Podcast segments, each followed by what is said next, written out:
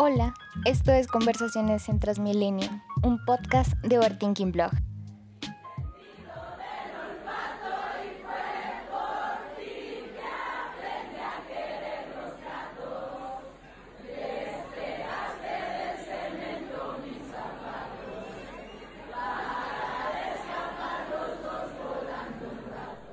El discurso que siempre escuché desde pequeña fue todo tiempo pasado fue mejor. Mis padres me lo decían y me decían cómo se divertían jugando con la tierra mientras yo estaba llorando por no tener la última muñeca. Mi infancia fue marcada por Diomedes, Nietzsche, Ana Gabriel, Binomio de Oro Juan Gabriel por parte de mis padres y Shakira, Bastard Boys, Britney Spears o Juanes por mi hermana mayor. Además de despertarme siempre con el dulce sonido de Friends o Two and que mi hermana ponía religiosamente hasta que se fue de Bogotá. Me es imposible desligar mi niñez de aquellos sonidos. Son parte de mi infancia y de mi esencia.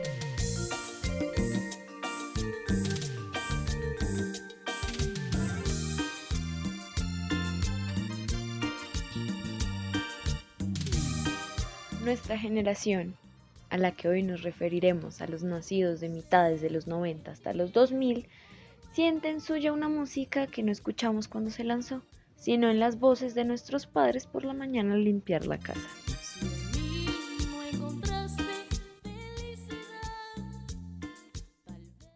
En este episodio nos envolveremos en una nostalgia de una época que no fuimos conscientes de haber vivido.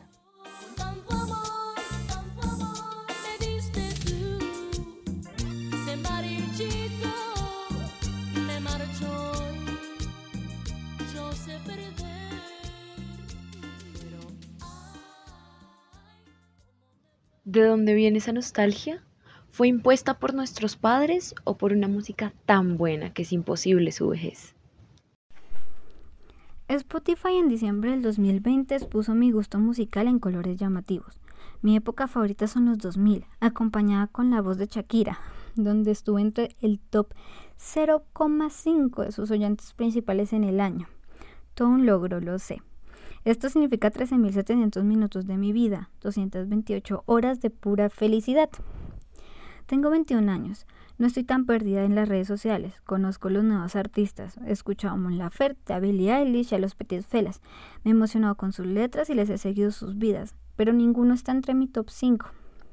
Eso me hace pensar que a nuestra generación le encanta vivir en el pasado, leer algunos clásicos, escuchar polémicas ancestrales, llorar con la muerte de Selena que en paz descanse y escuchar con emoción la última canción de RBD.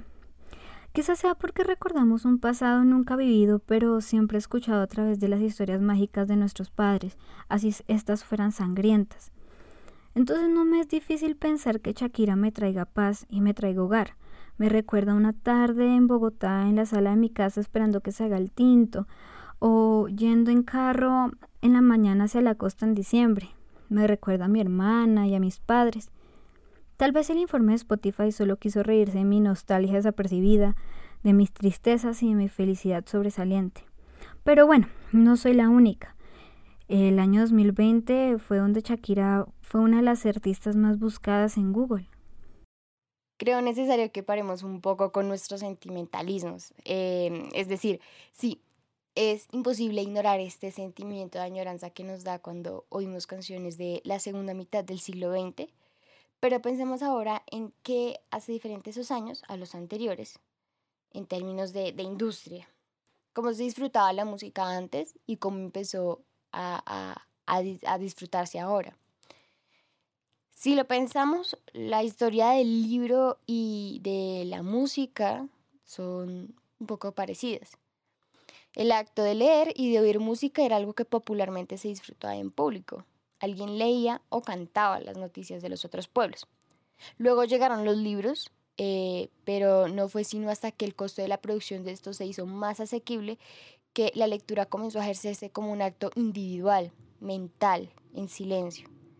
Si querías oír música eh, o una canción antes del siglo XVIII, o bien la cantabas o bien le decías a alguien que la tocara. Fue con la llegada del gramófono en 1890 que se empezó a distribuir la música. Y luego, en los años 20, en 1920, con la aparición de la radio, esto creció aún más. De esta forma, entre los años 50 y 80 nacen las disqueras que crearán la figura del rock, bueno, del rockstar o del idol, tal vez como lo conocemos un poco más ahora con el K-pop, el cual va a tener toda una fanaticada que mostrará su fidelidad y su amor comprando su música o yendo a sus conciertos. Es por eso que tenemos a casi tres generaciones influenciadas directamente por estos artistas. ¿A qué voy con todo esto? Bueno, creo que ese fanatismo se transformaría en, devoción, que convierte a los idols en leyendas, eh, los cuales serán heredadas a sus hijos, y por eso nosotros hablamos de Chayanne con respeto y admiración, un poco en broma también, em, tal vez, pero sin lugar a dudas hace parte de nuestro imaginario porque es una leyenda viva que heredamos. Ahora bien, siguiendo un poco lo que habla Stephanie, esa música viejita que nos da nostalgia, ¿es realmente buena? Bien. Hace unas semanas vi The Room por primera vez. Es, según la gente que sabe bastante de cine, la mejor peor película. Y es que no hay que ser un genio para darse cuenta que The Room es la rosa de Guadalupe gringa está llena de conversaciones sin sentido, detonadores que en realidad no llevan a ningún lado, actuaciones tan malas que dan risa e incluso varias escenas de soft porn. La crítica la despedazó una vez salió, e incluso dicen que Tommy Wiseau, el genio detrás de esta película, pagó para que la transmitieran en los teatros de Estados Unidos. Lo curioso de esta historia es que con el tiempo la gente empezó a verla solo para reírse y comprobar que era tan mala como decían. Empezaron a llevar cucharas de plástico para lanzar a la pantalla en ciertas escenas e incluso hubo gente que iba a las funciones disfrazada como los personajes. El mismo Tommy aparecía al final y daba entrevistas. Era muy aclamado.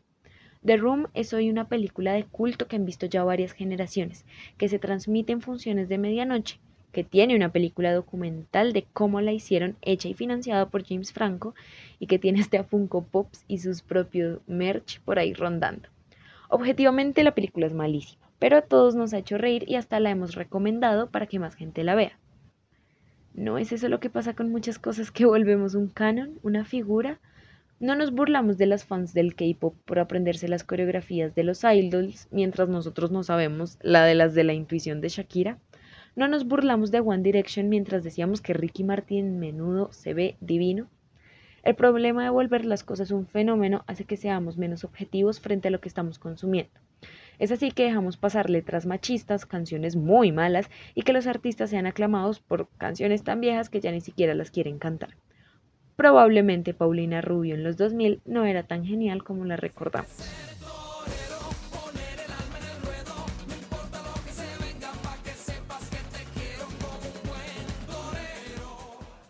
Entonces, ¿Por qué ese culto al pasado? Te respondo. Los primeros acordes de antología son la clave para entender la nostalgia latinoamericana. No es solo una canción de amor, es toda una generación perdida en cada aspecto de la vida. Tiene relaciones tóxicas y desagradables que nunca han podido ser digna de esta magnitud de canción. Porque de verdad, ¿quién se la merece? ¿Quién de nosotros ha dedicado antología sin miedo a decepcionarse? De igual manera, ¿quién no se ha decepcionado en la actualidad? en plena pandemia, masacres, asesinatos selectivos, racismo, machismo, homofobia, xenofobia, inflación. ¿Quién quiere escuchar lo actual? ¿Quién quiere recordar constantemente su miseria? Es mejor acostarse con la sensación de un pasado mejor, de una infancia feliz, de una vida que nunca se vivió. Entonces, citando a la maravillosa Elena Garro, el porvenir era la repetición del pasado, inmóvil, me dejaba devorar por la sed que roía mis esquinas. Para romper los días petrificados solo me quedaba el espejismo ineficaz de la violencia, y la crueldad se ejercía con furor sobre las mujeres, los perros callejeros y los indios. Como en las tragedias, vivíamos dentro de un tiempo quieto, y los personajes sucumbían presos en este instante detenido. Era en vano que hicieran gestos cada vez más sangrientos. Habíamos abolido el tiempo. En los recuerdos del porvenir y lo abolimos desde la música y la literatura. Bueno, hablando un poco de épocas pasadas y que la música vieja es mejor que la de ahora, recordemos que por más que queramos idealizar los oficios artísticos, los músicos también comemos, y el arte en este sistema horriblemente capitalista en el que vivimos termina siendo un producto. Los productos artísticos responden a las necesidades de su época, al grupo social para el que están siendo escritos. El jazz, por ejemplo, es una mezcla de ritmos africanos religiosos y de las bandas marciales de Estados Unidos, que desembocó del blues, las letras de este generalmente evocaban la tristeza por la tierra perdida, maneras de escapar del esclavista y de los tristes que estaban por todo lo que estaba ocurriendo a los esclavos negros en las plantaciones de algodón al sur de Estados Unidos. Años después de terminada la guerra de secesión, que entre muchas otras cosas les dio la libertad pero no la igualdad, los ex esclavos quedaron segregados a la marginalidad Vivían en los barrios peligrosos y solo se juntaban entre ellos, porque sabemos las porquerías que llega a ser el racismo.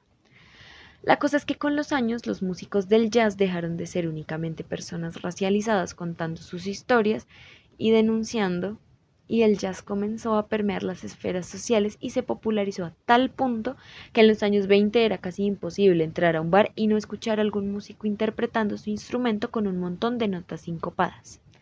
Aunque haya decaído con los años, todos sabemos quién es Frank Sinatra y disfrutamos ciertas canciones de La La Land. Es imposible pensar que el capitalismo no influya en todos los ámbitos sociales. La música que comenzó como un decirle al patrón que seguimos con nuestras raíces. Es imposible pensar que el capitalismo no influya en todos los ámbitos sociales. La música que comenzó como un decirle al patrón que seguimos con nuestras raíces y que tendremos un mejor mañana, terminó siendo canciones festivas y el soundtrack de una película de Hollywood. Y no me malentiendan, La La Land es una de mis películas favoritas y Sinatra fue el cantante que me hizo comenzar a escuchar un género que está casi muerto. Pero podríamos decir que es esto lo que nos está pasando. El tropipop cambió la onda oscura con la que empezaron los años 90, porque la tristeza ya no vendía tanto como antes, y es normal que artistas que nos acompañaron a inicios de los 2000 transformen su música al producto de mercado que se está consumiendo en el momento, respondiendo al afán por tener una vida alegre, así el mundo esté hecho un mierdero, así como el jazz volvió locos a los años 20. Bueno, esto que dice Sophie sobre la comercialización de los productos del pasado me recuerda un poco al artículo de Andreas Husen perdón si no lo pronuncio bien. Pero el texto se llama Pretéritos presentes, medios, política, eh, amnesia, por si alguien conoce el texto y sabe cómo se pronuncia el nombre del autor. Este texto hablaba sobre cómo desde los años 70 en Estados Unidos y Europa comenzaba la fiebre por la conservación de patrimonios culturales y la proliferación de museos con lo cual empieza un boom del marketing, de la nostalgia y se popularizan los muebles vintage, los autos, la, automusealización a través de la cámara y la videograbadora. Es decir, con las facilidades tecnológicas, archivar recuerdos y sucesos se hizo más fácil, lo que de cierta forma llevó a la obsesión general por la memoria. Eh, y creo que este es un texto que para entonces no conocía las redes sociales y, y si se dan cuenta es un poco lo que sucede, ¿no? Una musealización de nuestra vida, eh, pero ya aún más tangible. Tú si recorres las redes sociales como si recorrieras un museo, recorres un perfil como si estuvieras recorriendo un museo, viendo fotos, contemplándolas, analizándolas. Em, y uno mismo también está archivando y, y, poniendo esto ahí. Entonces es un texto que me parece Em, muy lúcido y no creo que esto, pues sea claro, no lo digo como juzgando tal vez a las personas que hacen esto, porque yo también lo hago, ni creo que esto sea algo superficial, que es lo que se suele decir, eh, que esta musicalización como que nos hace más individualistas o eh, em, nos sube el ego, bueno, un montón de cosas que dicen. Solo es un hecho y hay que apuntarlo. Entonces, bueno, eh, volviendo al tema, la pregunta de Lore, eh, sobre la pregunta de Lore, pienso que eh, ese culto al pasado tiene mucho que ver con la comercialización de la nostalgia, con el miedo al olvido y la obsesión por registrarlo todo. Algo que no solo notamos en la música viejita que oímos, también están las series y, películas estadounidenses que han explotado lo retro hasta más no poder con series como por ejemplo Stranger, Stranger Things que, tiene un poco esa temática, donde Pues en Estados Unidos sí se suele construir memorias imaginarias sobre la forma en la que pensamos y sentimos los años 80. Si se dan cuenta, ninguno de nosotros o de nuestra generación vivió en esos años, claramente, pero sí tenemos una idea de cómo se vivía y cómo se sentía. De hecho, Andreas Husen cita un post muy ocurrente que encontró en internet que decía así. El Departamento Retro de los Estados Unidos advierte, dos puntos, puede estar acabándose el pasado, el primer párrafo de este texto, en broma, reza. En una conferencia de prensa realizada el pasado día lunes, el secretario del Departamento Retro de los Estados Unidos, Anson Williams, hizo una serie de advertencias sobre una crisis nacional de lo retro, señalando que si se mantienen los niveles actuales del consumo de lo retro en los Estados Unidos sin control, ya en el año 2005 no podemos quedar absolutamente, nos podemos quedar absolutamente sin pasado. Supongo que también se construirán memorias imaginarias sobre la época en la que estamos viviendo ahora, o tal vez se hable de nuestra época y nuestra obsesión con la supuestamente clásico, como ahora hablamos del Renacimiento y su obsesión por retomar a los griegos y los romanos.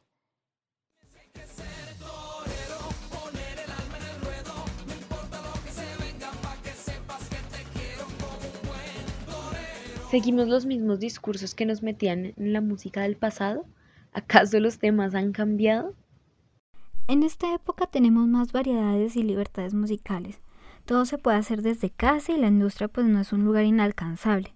Recordemos que artistas como Justin Bieber o Billie Eilish se volvieron famosos por YouTube. Pero para mí seguimos siendo los mismos seres humanos que no han podido avanzar en casi ningún tema. Olivia Rodrigo, por ejemplo, está pegando durísimo con su último disco porque habla de una tusa gigante que vivió, con rabia, rencores y más. ¿No le recuerda a alguien? ¿A Taylor Swift con sus exnovios o a Shakira con De la Rúa? Los temas universales siempre serán un hit, pero ¿y el discurso? ¿Por qué siguen siendo buenos y malos dentro de las canciones? Porque nosotras las mujeres son las más perjudicadas. Hace poco vi un TikTok donde se burlaban de Olivia por descargar su odio y deseando no ser su novio para que ya no escribiera un álbum después. Bueno, como siempre. Sí, hay un culto a ese pasado porque la misma sociedad busca lo anterior para validarse en la actualidad. Pero intentemos cambiar el discurso. Por lo menos que yo pueda escribir sobre si mi novio me es infiel sin la necesidad de ser atacada. Me jode pensar que todas las artistas lo han vivido.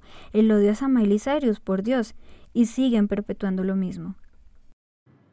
Mira, Lore, yo soy fiel enemiga de llamar a las cosas como universales. Me parece eso de universal algo demasiado abstracto eh, y ambiguo. Eh, pero, pero, debo admitir que como tú lo dices, hay cosas que como seres humanos no han cambiado y seguimos sintiendo el dolor y el amor. No sé si de la misma manera, pero de que lo sentimos y de que tenemos conciencia de que está, pues, pues, la tenemos. Ahora, lo que cuenta sobre Olivia Rodrigo, Olivia Rodrigo te amo, me recuerda a otra artista. ¿No crees que Él me mintió de Amanda Miguel se parece mucho a Good for You de Olivia? Es que, pues sin duda el dolor y el amor se siguen viviendo y bueno, sin embargo es curioso que nosotras seamos vistas todavía como emocionales e histéricas, mientras que los hombres siempre son las víctimas en una ruptura amorosa. Si vamos a seguir con ese culto al pasado, sería bueno que al menos se problematizaran con más dureza las conductas tóxicas heredadas, obviamente sin cancelarlos por machistas.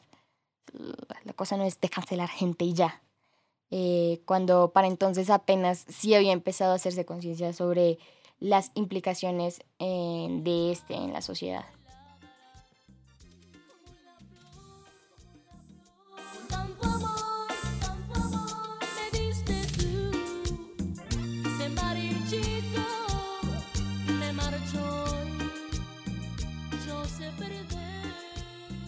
Tal vez aferrarse al pasado es la manera más sencilla de ignorar un futuro que a todas luces no parece muy esperanzador. Tal vez las mujeres siempre seremos tildadas de exageradas e histéricas cuando nos quejemos por algo. Y tal vez siempre bailaremos con Hips Don't Lie porque irónicamente al no vivir sus porquerías todo tiempo pasado fue mejor. Tal vez los vicios de antes hacen que seamos los de ahora.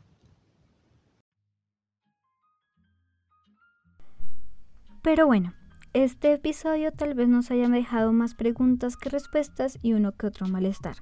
Recuerden que estamos aquí para analizar de manera teórica asuntos comunes. Gracias por escucharnos. Y si las llaman histéricas, van por buen camino.